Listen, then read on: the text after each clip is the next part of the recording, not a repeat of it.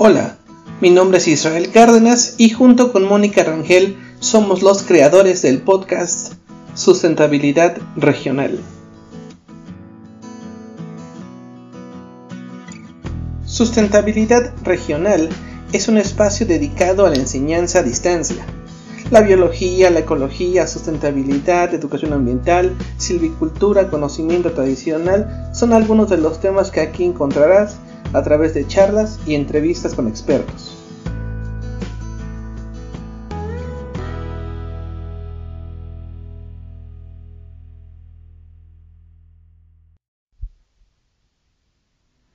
La entrevista de hoy eh, se realizó a la doctora Leticia Ochoa Ochoa. Ella es profesora de carrera titular A en el Departamento de Biología Evolutiva de la Facultad de Ciencias de la UNAM. La doctora Ochoa en 2012 terminó su doctorado en Geografía y Ambiente en la Escuela de Geografía de la Universidad de Oxford, en Inglaterra. Su principal línea de investigación es la biogeografía y la conservación de anfibios y reptiles. Dentro de estas, estudia los patrones biogeográficos que abarcan los distintos aspectos de la diversidad, tales como taxonomía, filogenética, funcional. Asimismo, se enfoca a la ecología de comunidades de anfibios y los procesos que afectan el mantenimiento de estos paisajes fragmentados. Al momento ha publicado un libro como autora y dos como editora, 26 artículos de revistas eh, arbitradas e indexadas, 15 capítulos del libro, 10 artículos de divulgación y 20 bases de datos especializadas. Ha impartido más de 30 cursos de licenciatura y posgrado en la UNAM, varias universidades de provincia y en el extranjero. Además, la doctora Ochoa fundó la revista latinoamericana de herpetología, que es de libre acceso, de la cual es desde 2017 la editora en jefes. Así que sin más, tenemos a una experta en el tema que nos va a platicar sobre varios temas de anfibios y de ecología.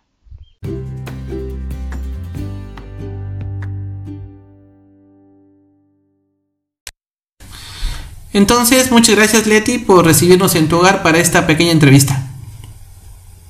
No hay problema, aquí estamos. A ver. Muchas gracias Leti. Eh, sabemos que pues eres tú especialista en anfibios. Entonces, en ese sentido, queríamos preguntarte, queríamos que nos platicaras unos segundos y nos recordaras qué son los anfibios. Bueno, te cuento. Los anfibios son un grupo de vertebrados terrestres que tienen varias características que los agrupan. Primero son tetrápodos. ¿Qué quiere decir esto? Que tienen cuatro extremidades. Nosotros también somos tetrápodos, tenemos cuatro extremidades. Y, maravillosamente, todos los vertebrados terrestres son tetrápodos. Entonces es increíble porque a partir de los anfibios, bueno, este, evolucionan o se derivan, no a partir de los anfibios, pero digamos que sí, son los primeros vertebrados terrestres. Claro. Este, tienen huevo anamnioto. ¿Qué quiere decir esto? Que no tienen las membranas que protegen al huevo que los demás vertebrados tienen, que es el corion, el amnios y el alantoides. Cuando ustedes abren un huevito de, de, cuando se van a hacer un huevo, eh, se pueden distinguir las membranas. De hecho, la que más distingue es el alantoides, ¿no? Que es el, esta, esta peliculita que es muy delgadita, blanca, que está pegadita a la cáscara. Bueno, nada, nada de eso tienen este, los, los anfibios. Y también tienen este, un, tienen un, tipo de huevo que es un huevo mesolécito. Quiere decir que tiene mucha, este, digámosle, yema, sí, eh, en el centro del, del, del huevito. Claro. Eh, tienen otras características, como tienen una piel muy permeable. Eh, esto quiere decir que este, pueden pasar tanto agua como gases a través de la piel y otras muchas sustancias que eh, los hacen relativamente vulnerables al ambiente, ¿no? Claro. Entonces, todos, todos los anfibios. Los anfibios se agrupan a, entonces, esto es un grupo, ¿no? Eh, y, a, su vez se, dividen en tres grupos principales, digámosle. Eh, son tres órdenes. Eh, quiere decir que cuando yo hablo orden en taxonomía es un es una clasificación bastante bastante amplia. Claro. Entonces, eh, los órdenes son Anura, eh, Gimnofiona, que son las cecilias, y Caudata. Caudata, que son las salamandras y los tritones. En México no hay tritones. Los tritones este, se, distribuyen principalmente en eh, Europa y me parece que hay algunas especies poquitas en, en, el norte de América. Claro. Pues los, los tritones se, se caracterizan por tener como, como una aleta dorsal espectacular. Se ve súper bonita. Pero bueno, eso no hay acá. Eh, las cecilias son, curiosamente, eh, organismos ápodos, que quiere decir que no tienen extremidades. Las perdieron en algún momento. Y parecen como lombrices, pero no son lombrices, son vertebrados porque tienen columna vertebral. Ah, eso se me olvidó decirles, claro, se llaman vertebrados porque tienen vértebras. Claro. Todos, todos, todos los vertebrados tienen vértebras. Este, y em, tienen las cecilias, em, a diferencia de, la, de, de, los anuros, tienen fecundación interna. Y este, y tienen para la fecundación interna, tienen un órgano especializado que las hace que, se separen de los demás este, anfibios, que se llama falodeum. Es muy parecido a un pene. Falo, pene, este, entonces es como una estructura que se parece mucho a un pene. Bueno, entonces, esas son las, las, las cecilias. Luego, las salamandras, o caudata, el grupo caudata, también puede tener fecundación interna, pero lo hacen a través de eh, el espermatóforo. Claro. Entonces el espermatóforo es una, es una eh, capsulita donde está empaquetado todo el esperma y ya sea que lo pongan en, el suelo o este, el pegado a la vegetación y la hembra se inserta el espermatóforo o puede haber también depósito directo, es decir, el macho pone el, el paquetito de esperma directo en la hembra. Pero bueno, entonces ¿Cuáles son los más diversos? Son los anuros. Los anuros son muy diversos, tienen muchísimas especies, más de 7.000 especies, solo los anuros. Increíble. Sí, hay más de 8.000 especies descritas de anfibios. 8.000, solo para que se den una idea. Sí, dimensionar. Y dimensionar, sí, claro, esto. Hace 20 años este, un poquito menos de 20 años, yo estaba haciendo tesis de licenciatura y cuando estaba escribiendo la introducción había escritas 4.500 especies de anfibios. Un brinco enorme, ¿no? Entonces, pero, pero piensen, ha habido 300, digamos que sí, desde que se estableció la sistemática por Linneo y la clasificación, los nombres científicos y todo eso, pues han pasado 300 años, más o menos. Entonces, desde que se empezaron a estudiar los anfibios hace 300 años hasta el 2002, más o menos, se habían descrito, descrito 4.500 especies. Y del 2002 al 2020 casi se duplicó el número. Increíble, ¿no? Entonces es muchísimo. ¿Qué quiere decir esto? Bueno, que por muchísimo tiempo los anfibios eran un grupo bastante abandonado. Claro. Nadie les gustaba. De hecho, este Linneo, el mismo Linneo los, los describe como organismos este pues feos, apestosos, y no sé si te sepas este, este bueno, si ya has contado esta historia, pero la de Bufón, no, sé, exactamente, se llevaba muy mal con Bufón y entonces escoge a Rinela. Rinela es un sapo, es este sapo grandotote que horrible. hay muchísimo. No, no está horrible, ¿cómo? Desde la perspectiva de él sí estaba feo, por eso se la pone a Bufo, ¿no? Exacto, estaba feo y entonces le llama Bufo al, género y de hecho hay una familia que se llama Bufoni. Claro. Y estamos en, en la descripción, todos los bufónidos, todos, todos, todos tienen glándulas parotoides que están atrás de los ojos y esas glándulas todas, todos, tienen secreciones eh, tóxicas. Ahora, la toxicidad varía muchísimo, muchísimo. Hay una toxicidad muy leve que a nosotros no nos afecta, pero en las manos, perdón. Claro. Pero si te tocas las mucosas, los ojos, el palato, te, puede causar diversas reacciones. Entonces, todos los bufónidos tienen eso. Y eso es la principal diferencia entre ranas y sapos. Ajá, excelente. Esas glándulas. Claro. Esas glándulas. Porque ni la piel ni nada, pero si tiene glándulas, podemos decir que son sapos, estas glándulas parotoides. Una pregunta de neófito. Entonces, ¿el tamaño ahora sí que no importa? Porque tenemos la idea como que los sapos son grandes y las ranas son chicas. No, para nada, no, no, no.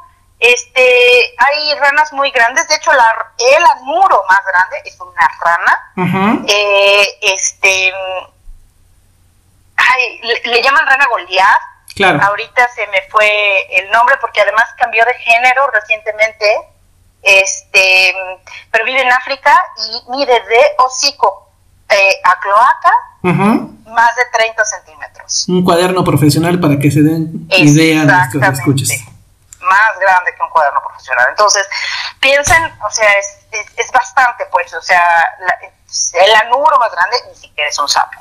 Claro. Los sapos, los sapos, que, que, que, estas rinelas que, les decía, em, son muy comunes en las costas y lo que los hace como Mm, digamos, muy conspicuos, es que toleran mucho las perturbaciones. Entonces las podemos ver en los pueblos, en las casas, se llegan a meter y entonces, bueno, pues por eso tenemos como más contacto con ellos. Pero no, no, el tamaño no, no es una diferencia. Claro. Entre ranas y sapos, claro. Un poquito, Leti, platícanos eh, cuáles serían las principales aspectos eh, ecológicos de estos individuos? ¿Cuál es su importancia dentro del ecosistema? Entonces, wow, esa es una pregunta súper complicada. Eh, durante mucho tiempo se pensaba, te voy a poner un ejemplo y luego lo voy a tratar de transferir, ¿no? Claro. Entonces, eh, este, esta pregunta no es trivial, ¿eh?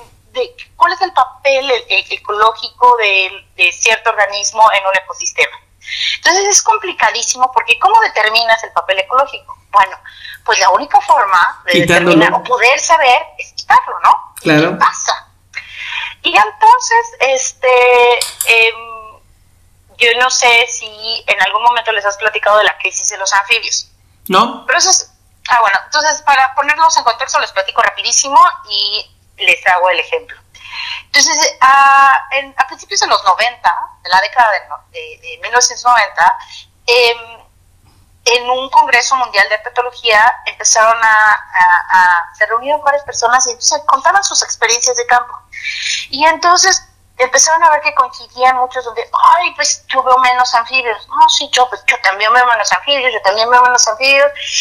Y se armó el merequetengue. Los anfibios se van a es la crisis mundial de los anfibios y, y entonces eh, se contactaron con los medios, hicieron muchísimo, muchísima alaraca del issue, porque, o sea, de verdad, había menos anfibios, menos cantidad, no necesariamente menos especies, ojo, ¿eh? Pero en lugar de que tú llegaras y, vieras este 200 aralignis reproduciéndose de estas ranitas de ojos rojos, eh, pues ahora solo encontraban 3, 4, ¿no? Claro. Y entonces les, asustó muchísimo, de verdad. O sea, imagínate este, ver eso, percibir eso. Entonces eso tuvo dos cosas, tuvo, tuvo un, efecto increíble. La gente normal, no, los que, no, los que nos dedicamos a esto, este, empezó a tener como más conciencia de los anfibios, ¿no? Y este, y, y los que, los que, los científicos se empezaron a dedicar más a ellos. Y esa es la razón de la descripción de tantas especies, porque ahora mucho más gente va al campo, mucho más gente está atenta a ese grupo. Claro. Dentro de las causas que empezaron a, se empezaron a preguntar por qué, por qué había menos, ¿no? Y entonces, ¿por qué hay menos? ¿Por qué hay menos? ¿Por qué hay menos? Y eh, hubo muchísimos estudios y encontraron que había una enfermedad que le llaman quitridiomicosis, que es causada por un hongo que se llama quitridio, que lo que hace es que se come la última capa de la piel, que está formada de, quitina, y eh, provoca un desbalance osmótico en los anfibios.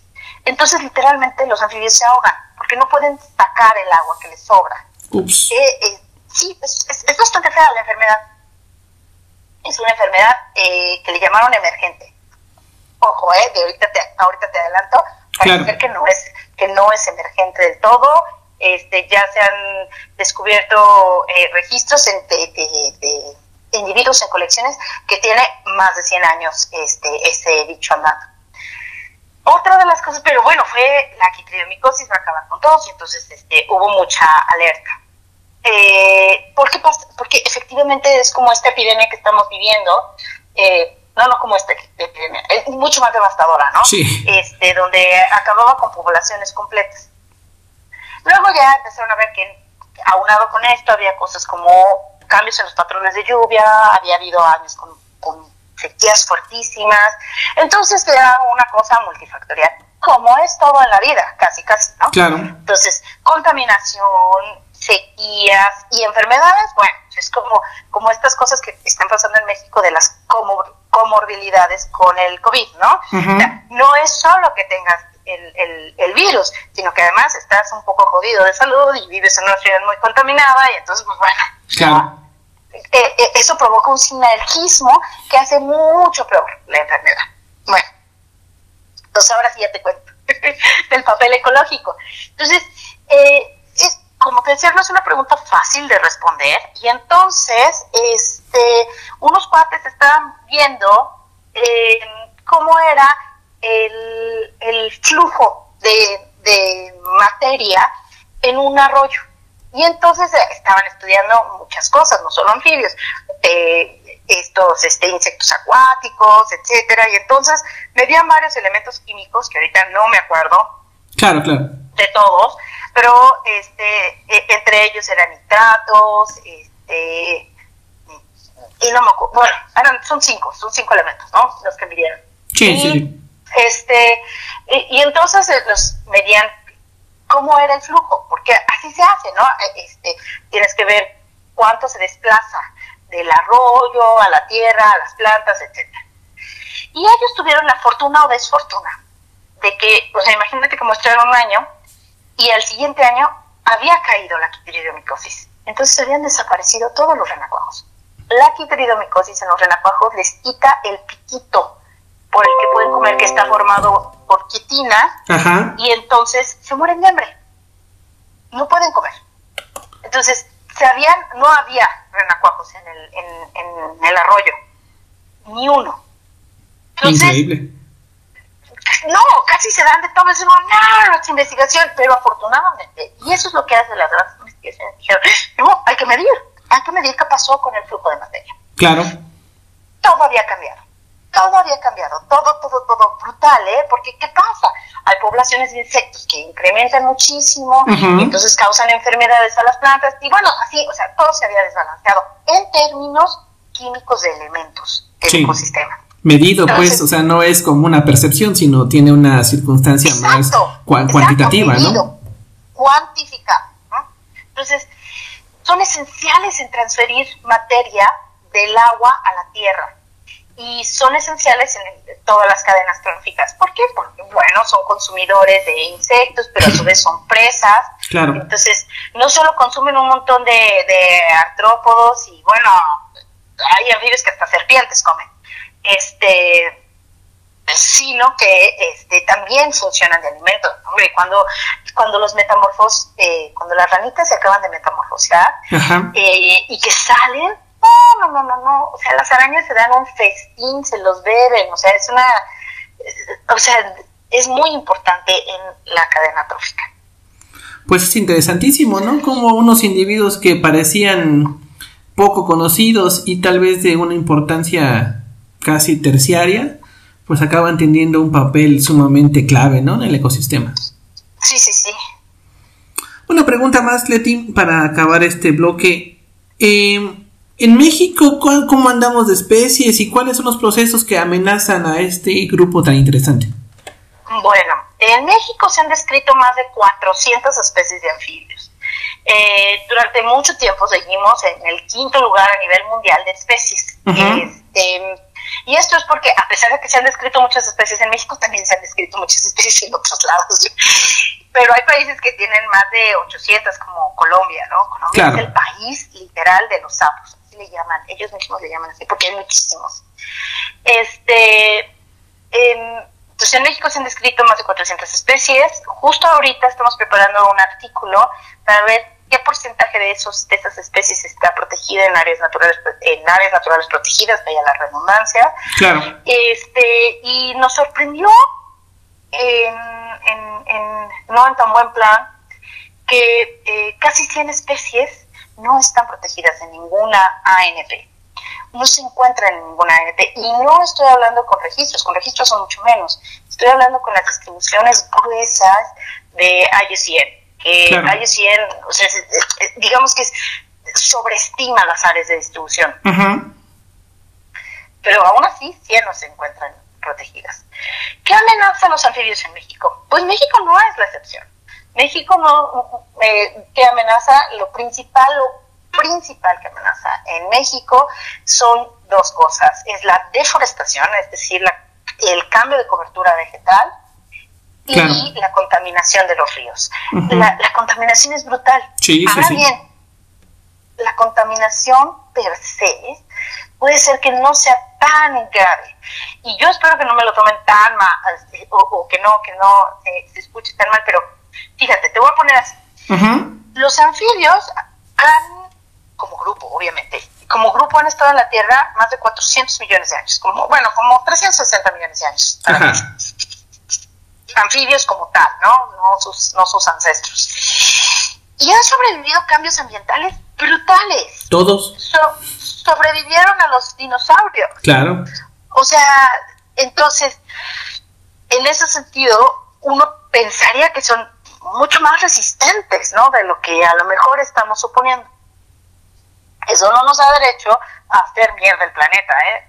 Perdón, a hacer este, digamos que a seguirlo despichando. Hacer lo que queramos. sí, exacto.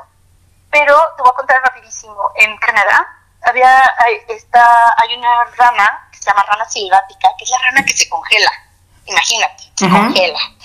Este, una población de, este, de ranas vivía bueno, varias poblaciones viven, en zonas de agricultura intensificada. Entonces hay zonas que los canadienses han dicho, ah, bueno, esto es para agricultura eh, intensa, intensificada, y entonces les echan todo lo que quieras de porquerías químicas, desde pesticidas hasta fertilizantes, o sea, horrible. La verdad del agua es horrible, nadie vive cerca, porque claro, como tienen un montón de espacio no se preocupan, pero sí, y entonces unos investigadores dijeron, ¿cómo es que hay ranas aquí? ¿Qué pasa con estas ranas? Porque además, o sea, no sé si, si te has dado cuenta de los últimos debates del glifosato y esas cosas, o sea, piensa en ese tipo, en ese nivel de contaminantes. Y entonces, eh, pues los empezaron a estudiar cada vez qué onda, cómo sobrevivían. Bueno, estas ranas eh, a uno determinan bien cuál es el proceso pero los químicos no entran a su sistema. No se sabe si los desechan antes de que entren o si es tan eficiente su sistema que los excreta antes de que hagan daño. Increíble, ¿no? Pero las otras poblaciones, poblaciones alejadas de ese lugar, no. O sea, las poblaciones alejadas sí sufren con eso. Entonces, claro que hay un todo un proceso adaptativo, claro, fantástico, porque porque la vida es fantástica. O sea, no a, mí me, de pronto me da un poco de, de risa irónica cuando dicen, ah, es que vamos a acabar la vida. No, hombre, la vida va a seguir. Sí, la vida como la vida en el sentido con B mayúscula va a seguir, ¿no? Va a seguir, quienes vamos a sufrir vamos a ser nosotros. O sea, pero para nada, piensa, este, las ramas, que te decía, tienen 360 millones de años en la Tierra. El humano como tal, si nos vamos a los extremos, tiene 150 mil años en la Tierra. Claro. sapiens sapiens. Entonces, no, no, para nada. O sea, la vida, vida va a seguir. Claro, Hay todos unos procesos adaptativos espectaculares que nos hace falta entender. Que nos hace falta entender, e, insisto, eso no nos da derecho a deforestar sin ton y no. Y al contrario, tendríamos que pensar en, en, en promover mayor cobertura vegetal, no por el bien de las especies, o sea, también, pero por nuestro bien. Claro. Muy bien. Ah, ah, bueno, sí. Vamos a hacer aquí una pequeña pausa, Leti, y continuamos en unos segundos.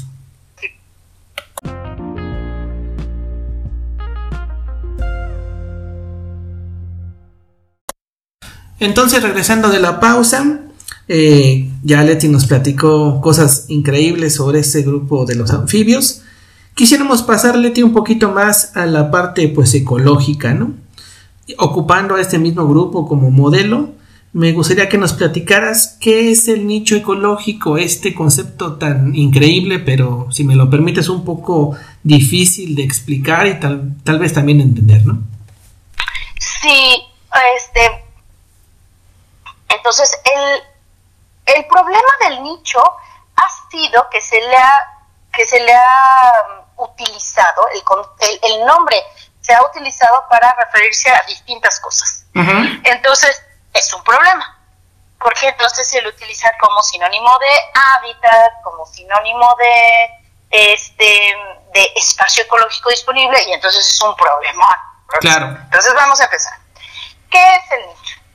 El nicho es, está determinado, ojo, por la especie. No por el individuo y no por las poblaciones, por la especie. Claro. aquí nos podríamos este, meter en, en Honduras porque ahorita te voy a contar un ejemplo. ¿pero qué significa esto?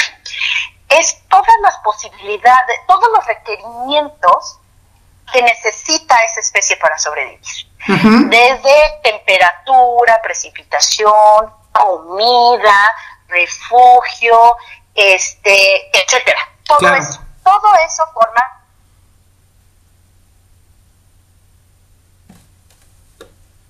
ecológicos vacíos. Porque ¿cómo determinas un nicho ecológico si no es por la especie? Claro. ¿Sí? entonces, ahora, eh, ¿por qué hay tanto debate sobre si es, a qué nivel se determina el nicho ecológico? Claro. Tú sabes que hay especies que se distribuyen ampliamente. Es decir, pueden ir desde el sur de Canadá hasta Centroamérica. Entonces, pensando en esas especies, se ha visto que las, por ejemplo, que las tolerancias termales, que los requerimientos térmicos varían muchísimo en especies que viven en el sur de Canadá y en especies que viven en este Costa Rica. Por supuesto. Digo, perdón, en poblaciones de la misma especie, claro, porque estamos hablando de la misma especie. Y esto es normal, ¿por qué? Porque hay un proceso adaptativo de las poblaciones al ambiente. Entonces, las poblaciones de Canadá toleran muchísimo más el frío, pero poco el calor, y al revés las, que las poblaciones de Costa Rica. Claro. Entonces, hay todo un debate todavía sobre a qué nivel tendríamos que este, delimitar el dicho. Pero hasta ahorita sigue siendo a nivel especie. Y entonces son todos estos eh, requerimientos. Ahora bien, es súper complicado de determinar, porque imagínate que para poder determinar efectivamente todos los límites del nicho, tendríamos que hacer N mil experimentos para ver cuáles son sus límites. Eh, si nos ponemos, por ejemplo, eh, solo con temperatura, hasta dónde, hasta dónde es su temperatura crítica mínima, su temperatura crítica máxima. Esto quiere decir la temperatura crítica a la cual ya la especie se muere, ya sea de frío o de calor. Claro. Eh, pero las especies no son brutas, ¿no? O sea, las especies, eh, los organismos, pues, si hace frío van a buscar refugiarse y mantenerse calientitos. ¿Qué pasa con, con las ranitas del desierto? Pues se entierran mientras no hay lluvia, ¿no? Claro. Entonces, entonces no es trivial, ¿ves? Porque uno pensaría, oye, ¿cómo vive una rana aquí en el desierto? Bueno, ¿por qué? hace sus propias condiciones, busca generar sus propias condiciones, que de alguna manera es muy parecido a lo que hacemos los humanos. ¿Qué pasa cuando haces frío? Bueno, pues te pones una chamada, ¿no? Claro. Lo que pasa es que tenemos un desafortunado em, sentido antropológico de todo. Sí. Entonces, eh, pensamos que las especies son brutas o que no, no, es que no se va a mover, se va a, se va a morir. No, no, a ver, este, por favor, o sea, o sea, han estado aquí mucho más tiempo que nosotros, ¿no? Claro. ¿Cómo se liga este concepto de nicho a la biogeografía? Entonces, espérame, déjame terminar. Déjame, te, voy a, te voy a dar otros dos conceptos. Entonces, ese es el nicho. Entonces, el nicho son todos este, eh, los requerimientos que necesita una especie para sobrevivir. Abióticos y bióticos. Claro. Ok. Luego, se ha confundido nicho con hábitat. Sí, por supuesto. Entonces, hábitat, la, la, definición se me apareció, pero es un poco distinto porque son todos los requerimientos que un, un organismo, fíjate, fíjate cómo cambié de, escala, claro. necesita para sobrevivir. Entonces el hábitat, digamos, que es muy parecido en, en, en, definición, pero a una escala ecológica distinta. ¿Es como decir que el hábitat del pez es la pecera? De alguna manera, pero eh, eh, eso es un hábitat de este, artificial. Artificial, exacto. Este, pero si tú piensas en las ardillas que están afuera de tu casa o estas, este, es su hábitat, o sea, todo, todo la ardilla requiere del árbol, de estas cosas. Claro. Pero la, es, eh, ay, no me sé la especie de las ardillas. Sí, no importa, no importa. pero Yo tampoco. que como especie es mucho más, ¿sí? Ahora, también hábitat se ha confundido con vegetación claro. o cobertura vegetal. Es cierto. Eso es distinto. Es distinto porque dicen, ah, es que hay pérdida de hábitat. Pérdida de hábitat no necesariamente, sin, más bien, la, la pérdida de cobertura vegetal no significa necesariamente pérdida de hábitat, porque tanto el hábitat como el nicho ecológico son especies específicos. Claro. Entonces va a haber especies que en realidad les valga camotes, que no haya cobertura vegetal, y va a haber especies a las que claro que sí les afecte. ¿Sí me dio a entender? Sí, claro. Cuando uno habla de, de, pérdida de hábitat, es, quiere decir que hubo algo, algo pasó en el ambiente físico geográfico que ya no le permite a la especie poder cumplir todas sus funciones eh, ecológicas. Claro. Que es crecer, alimentarse, reproducirse. ¿Sí? Sí. Entonces, cuando eso, cuando algo en el ambiente no le permite hacer eso, entonces ya hubo pérdida de hábitat. Claro. Que no necesariamente significa pérdida de cobertura vegetal. Y luego el último concepto que ya te, voy a decir súper rápido es el espacio ecológico disponible. El espacio ecológico disponible ha sido algo que se ha implementado, en los, es un concepto muy, muy reciente porque claro que mucha gente como yo dice, ¿cómo? Pues si no hay nichos vacíos, no se puede, no puedes hablar de nicho vacío. Lo que puedes hablar es de espacio ecológico disponible. Entonces, ¿qué es el espacio ecológico disponible? Son todas, dado un área geográfica determinada, cuáles son las posibilidades de vida.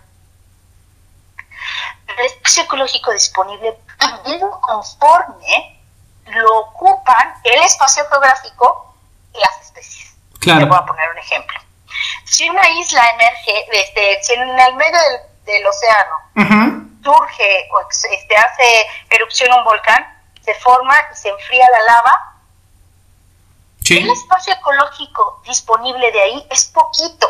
¿Qué quiere decir? Hay pocas especies que pueden sobrevivir esas condiciones, pero, pero las hay.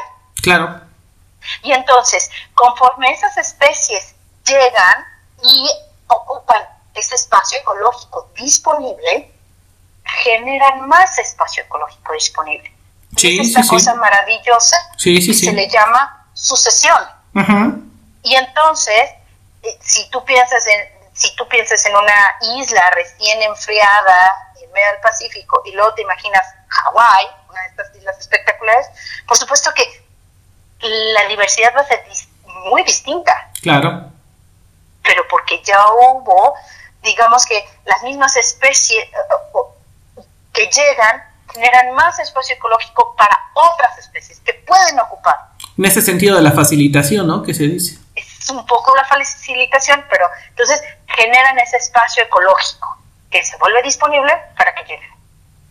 Entonces, ¿cuál sería la idea cuando se dice vulgarmente tal fenómeno eh, causó daños eh, en el hábitat sería correcto, sería decir disminuyó el espacio ecológico, sería Entonces el problema, el problema de decir hábitat es que no hay un hábitat general.